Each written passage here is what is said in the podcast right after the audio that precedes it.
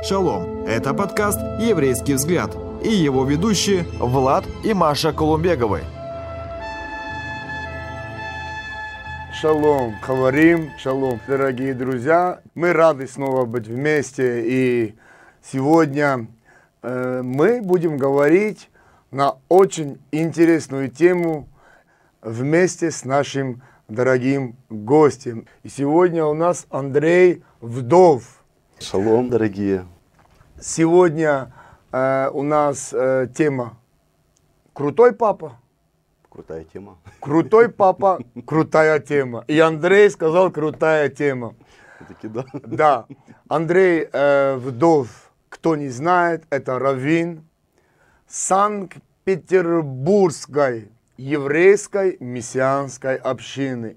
Но он, прежде чем стать раввином Санкт-Петербургской еврейской мессианской общины, он был и остается старейшином Киевской еврейской мессианской общины. Один из старейшин Киевской еврейской мессианской общины. Да, Киевская община – это мой родной дом, и это моя родная семья. Да, мы благодарим Господа, что ты согласился на такую крутую тему, как ты сказал. Крутой папа. Крутой папа. И мы поговорим, почему именно мы э, решили тебя выбрать на эту тему. Об этом вы, дорогие друзья, еще узнаете. Хочу обратить свое внимание на то, чтобы мы сегодня в завершении нашей передачи все-таки подумали и поразмыслили над тем, как Бог смотрит на то, что мы делаем, и как Бог смотрит на то, кем мы являемся в той, в той позиции, в том положении, как мужья, как отцы, э, как даже просто братья, мужчины, которые в данном периоде времени э, должны совершать вот это свое восхождение перед Богом, свое, скажем так, служение Богу, как мужья, как отцы и как мужчины, которые еще не в браке. Почему? Потому что, как многие из вас знают, у нас разные темы о мужчинах. И просто, когда мы будем общаться, я бы хотел, чтобы вы просто размышляли над этим. Я верю, что Господь даст кому-то такой, знаете, ответ. Все передачи, которые у нас были и в мужском сезоне, мы просто увидим, что же Господь хотел нам показать и что же Господь хотел к нам проговорить. И возвращаясь к нашей теме, под названием «Крутой папа», я бы хотел бы начать из священного местописания. Давайте. Вот в Псалме 126 вот очень хорошие слова. Вот наследие от Господа. Дети, награда от Него, плод чрева. Что стрелы в руке сильного, то сыновья молодые – Блажен человек, который наполнил ими колчан свой. Не останутся они в стыде, когда будут говорить с врагами в воротах. Угу. Вот наследие, вот такой важный момент, такой, такой важное, скажем так, то, что Бог подчеркнул. И ты помнишь, мы много раз видим, из поколения в поколение, из рода в род. Наставляй сына, говори ему, да. чтобы он передавал. Крутой папа. Кто он такой? Ну, я думаю, наверное, все-таки в первую очередь это наш небесный папа. Самый он крутой. Как раз показывает такие нам, э, как, какими мы должны быть настоящими отцами. Вот, потому что весь этот мир, он наполнен э, множеством разных примеров. И, э, к сожалению, очень много примеров, они где-то, наверное, все-таки отводят от истины и приносят какую-то даже мирскую крутизну, которая, может быть, детей взращивает или агрессивными, или чересчур пассивными, или везде говорят, что ты должен быть лидер везде во всем, или нигде, где-то вообще никак никто не воспитывает. То есть есть, э, к сожалению, очень много разных примеров. И э, мы все-таки давайте скажем, э, родились, ну, по крайней мере, мое поколение в Советском Союзе. Вот. И в Советском Союзе, к сожалению, большинство примеров, они были отрицательные. Примеру, там жена э, сидит дома, муж работает, приходит домой, включает телевизор, пьет пиво, и э, родители, то есть и дети видят как бы такой пример. И перед, перед, перед их глазами семья, она как бы вот э, такого формата. Жена что-то делает дома, муж это чисто двойная корова, которая приносит домой деньги, и потом все, ее никто не видит и не слышит. Или другой пример, муж там деспот, и жена под, под, под каблуком, можно сказать, у мужа. Или наоборот.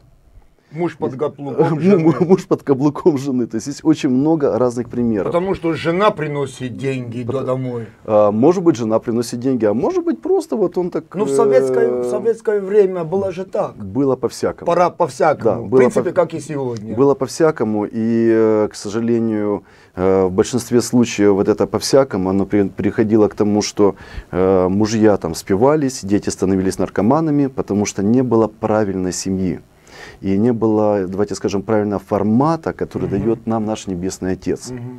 И как раз вот э, еврейская семья, э, она сохранила в себе очень многие вещи, которые Бог заповедал в Библии. Это как, знаете, это как вот то, что ты сейчас прочитал, да, из поколения в поколение, mm то есть передавай сыну, сын учи своего сына и так далее, и так далее. И эта идентичность, она как бы сохранилась, вот эта еврейская семей, семейная идентичность. И я думаю, что э, мы вышли да, из разных э, поколений, мы вышли из разных семей, но э, вот я просто, к примеру, жил в такой семье, где ну, у меня были трудности в семье. Э, отец э, было время, то есть не всегда, но было время, он пил. Э, мама как раз, вот как ты сказал, она много то, работала, как бы работала, трудилась. трудилась, приходила домой, дома постоянно какие-то крики, периодически были драки и так далее. И ясно, что в моей голове создавался определенный формат, который был не очень хороший. Угу. Вот. Э, но пришло время, я обратился к Богу. И оказывается, Библия, она надает четкие наставления, причем очень простые и четкие наставления любви Отца. Да. И она меняет наш формат мышления. И я бы хотел бы э, чуть-чуть, может быть, потому что я чувствую, что ты сейчас опередишь маленькие некоторые моменты. Понял. Вот. Э, я бы хотел бы, чтобы мы остановились чуть-чуть все-таки вот на этом воспитании, которое мы видели в своих домах, потому что вот ты говоришь, я вспомнил свое воспитание. Я э, в моем доме, в моей семье, ну, папа не пил, э, и мама, они обои трудились. И ты знаешь, даже мои родители, мой папа и моя мама, они построили дом своими руками. Красота. Вот сами А я трудились. был в этом доме, кстати. Да, а кстати, ты у меня был в гостях, да, на родине. Ну что я хочу сказать? Но я никогда не видел, чтобы мой папа дарил цветы моей маме. Я никогда это не видел. Кстати, вот сколько я себя помню, я никогда не видел, чтобы мой папа дарил цветы маме. Хотя я знаю, что он всегда ее любил. Всегда. Что, вот почему так? Почему вот, ну, почему мы не видим? Почему я об этом сегодня, например, говорю? Потому что для меня дарить цветы моей жене, это не просто нормально. Это, это, это меня самого удовлетворяет. Это мне самому радость дает. Почему мы этого не видели раньше?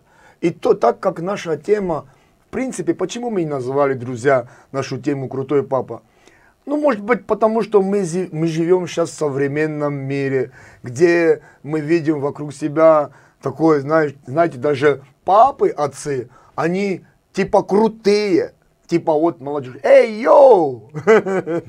Но мы, по сути, говорим об отцовстве. Какой должен быть отец в доме, в семье, для детей – какой пример он должен показать. Поэтому вот мы об этом говорим. Вот чуть-чуть можно поговорить вот о том, где мы воспитывались, вот где ты воспитывался. И когда ты возрастал, вот что сформировалось в тебе, как э, в мужчине, как в парне, не женатом, который, конечно же, э, планировал жениться.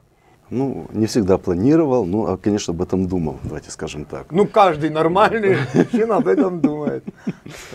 Вот. Э, я думаю, что один все-таки из таких э, ключевых моментов, Э, когда отец не занимается своими детьми, то ребенок предоставлен сам себе. И ясно, что тогда у ребенка становится отцом и воспитателем или улица, или какие-то люди совершенно со стороны, которые могут научить, давайте скажем, не тому, чему нужно. Э, я просто помню, как э, когда-то, а как бы там ни было, все равно ну, есть э, определенные вещи. То есть угу. дети всегда нуждаются в том, чтобы их опекали взрослые. А взрослые, они нуждаются в том, чтобы брать ответственность за своих детей – или если нет своих детей, они все равно за кого-то берут ответственность. Это ну, вложено в каждого человека. Это то, чего у нас нельзя убрать. И вот здесь стоит вопрос, э, кому мы себя отдаем на попечение или какую мы берем ответственность за тех, э, кого, за кого мы отвечаем. Да, перед Богом, перед людьми, там, перед, не знаю, перед женой, перед своей семьей, перед родителями. И э, я помню, как э, на моем жизненном пути, в связи с тем, что дома были определенные проблемы, у нас действительно были в семье тогда проблемы, э, мои 15 лет э, я познакомился со взрослыми людьми, которые, они оказались такие добрые, такие хорошие. И они научили меня каким-то очень нехорошим вещам. Очень нехорошим? Да.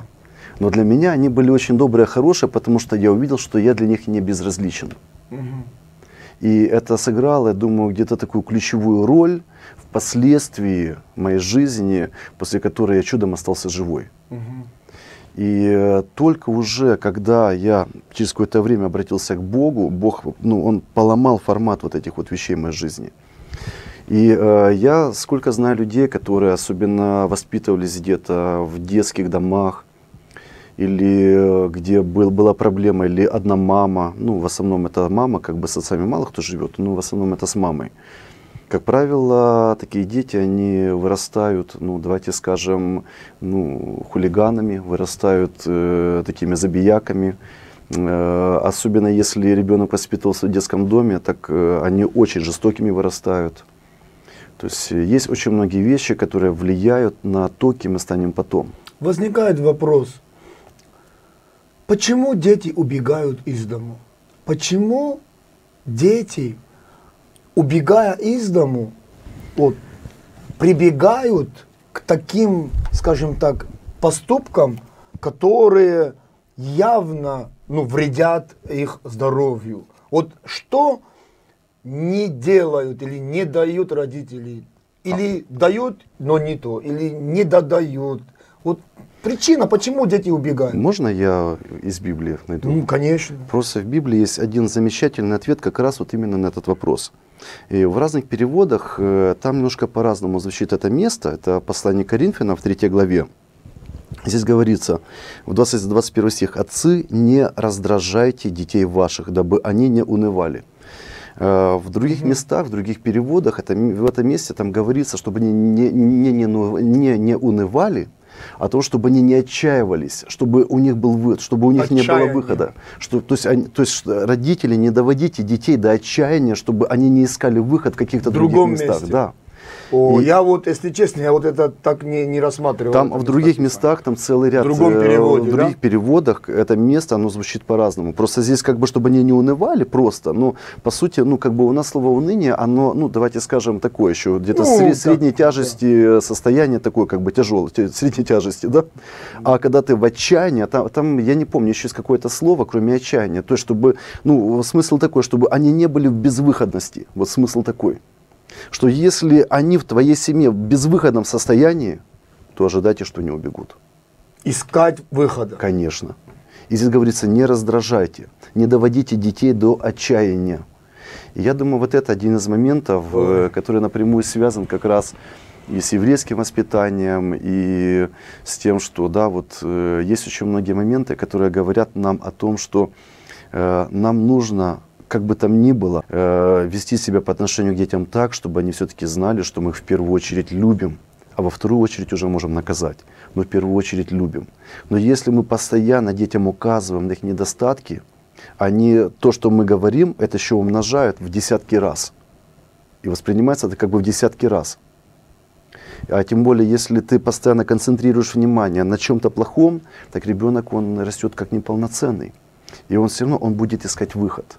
Можно ли сказать, что ты в какой-то момент, в какое-то время в, в семье доходи- до- доходил до отчаяния? А, да, да, можно сказать. Бывало, да? Это не самое интересное, что меня э, в семье меня никто никогда не бил. Мгм. Но сама атмосфера в семье, она меня да доводила до отчаяния. И э, постоянные скандалы папы с мамой, они меня доводили до отчаяния. Это реально было так. И в какой-то момент, когда я э, искал выхода, и потом вдруг, когда я нашел вот таких э, людей, которые по возрасту, как мои родители, Мгм. при этом нехорошие люди, но я увидел, что а, они как бы, то есть э, я как бы не безразличен, хотя я не был безразличен в своей семье, но сама семейная атмосфера, она очень сильно давила до меня. Сама меня, атмосфера, конечно. само отношение мамы и папы да, друг с да, другом. да. Ты знаешь, вот я вот, я не знаю, дорогие друзья, как вы, но я вот сейчас вижу, что то же самое у меня дома.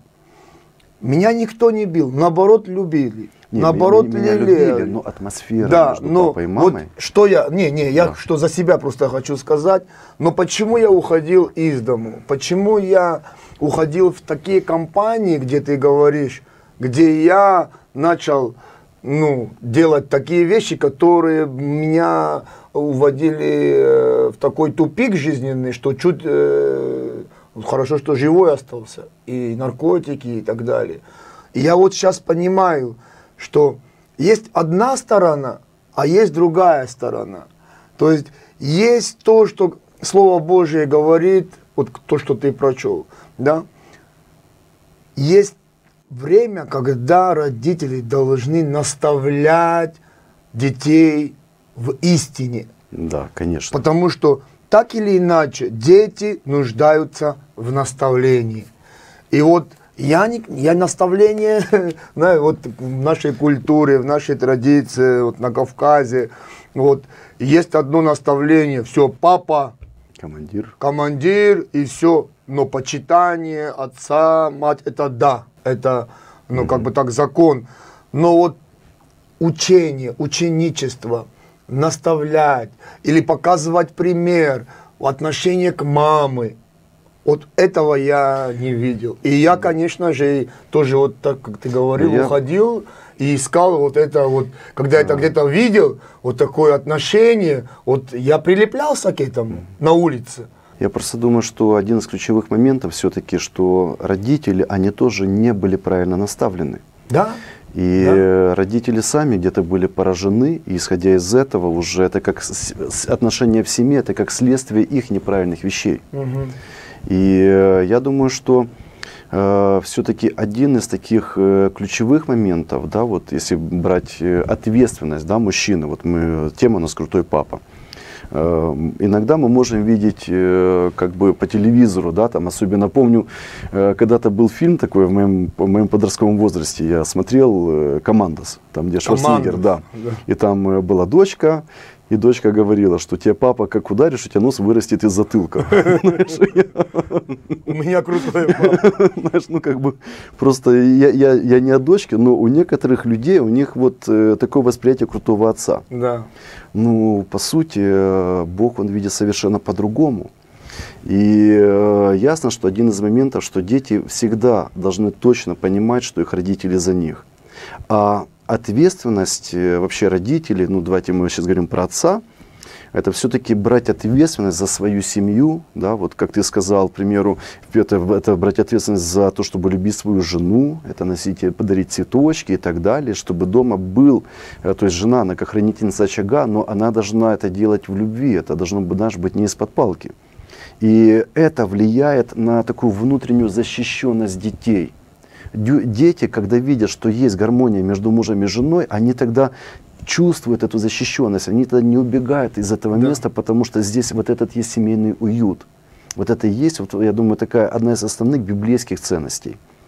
И, мы подошли к тому, что хотя бы первое э, или один из э, поступков, который должен сделать отец, это чтобы дома было уютно и из дому не захотелось убегать. Да, да. Да. Я думаю, это один из ключевых моментов. Но другой момент, все-таки в нашей ответственности э, всегда находить э, ключики к сердцам наших детей. Вот это ключик, это и есть Божья любовь. Ну, вы видите, скажем так, картина разворачивается, и я думаю, что вы уже получаете благословение из услышанного. То я честно тебе скажу, вот как раз вот это местописание, уныние, не раздражайте своих детей, чтобы дети не, не доводите детей до отчаяния, чтобы они не искали В друг- выхода в других местах. Именно таки сказано, Да. не доводите детей. Не доводите, да. То есть, если даже наказываем, мы не должны их доводить до того, что они не все, у них нет выхода. Да, да. Прежде чем ты пойдешь дальше, я бы хотел, чтобы ты рассказал о себе, как о муже, и о своей семье. Э, Ну, у меня есть четыре сына. Ой. Ясно, что, да, сыновья они... Так раз- ты крутой папа. Ну, такие, э, наверное, да. Я, я еще не знаю, насколько я крутой, но, но знаю одно, что э, моя семья это для меня огромное благословение. И э, вот мы говорили о правильных вещах, и ясно, что я как э, человек, иногда были случаи, когда я делал какие-то неправильные поступки, там были моменты, где-то я раздражался, в сердцах там как-то поступал. И я знаю, что вот э, есть один такой ключевой момент, это все-таки не просто, знаете, доказывать, что я там самый главный в доме, но признавать свои ошибки перед своей семьей. О, Когда ты признаешь ошибки, это точно открывает сердца твоих детей, это открывает сердце это твоей настоящий жены. мужской поступок признавать свои ошибки. А я хочу сказать, что иногда ты думаешь о себе, я же мужчина или не мужчина? И тут я должен признать поступки перед кем? Перед моими дорогими детьми, которые я должен оставлять.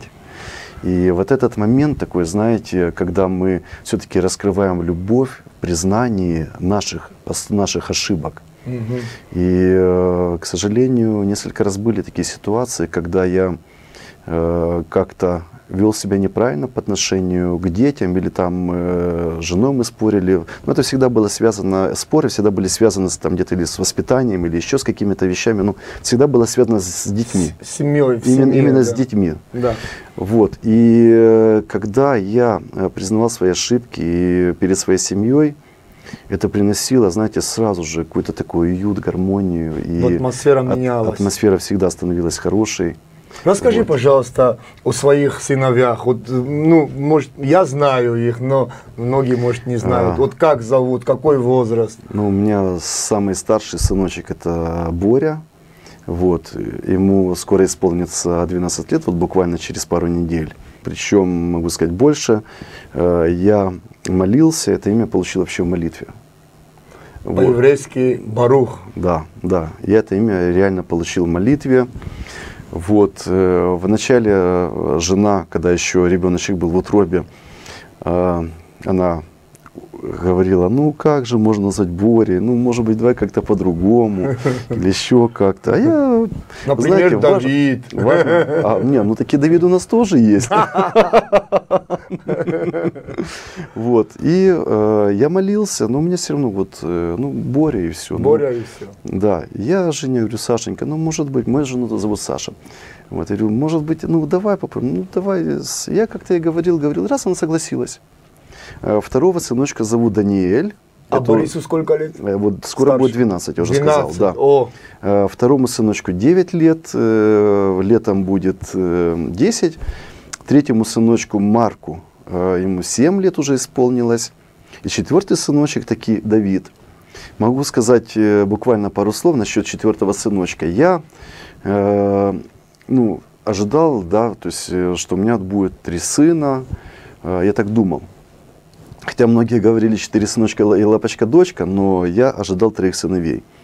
И тут э, после очередной поездки э, я был в очередной командировке, и звонит мне жена. И говорит, Андрей, могу тебя обрадовать. Мы опять ждем сыночка, не сыночка, ребеночка. Я на самом деле, я, я вот один раз я испугался. Я испугался, думаю, боже мой, четвертый ребенок, что делать? Вот, э, вот ты говоришь про, про крутизну, я реально испугался. Ну, и правда, минут на пять где-то.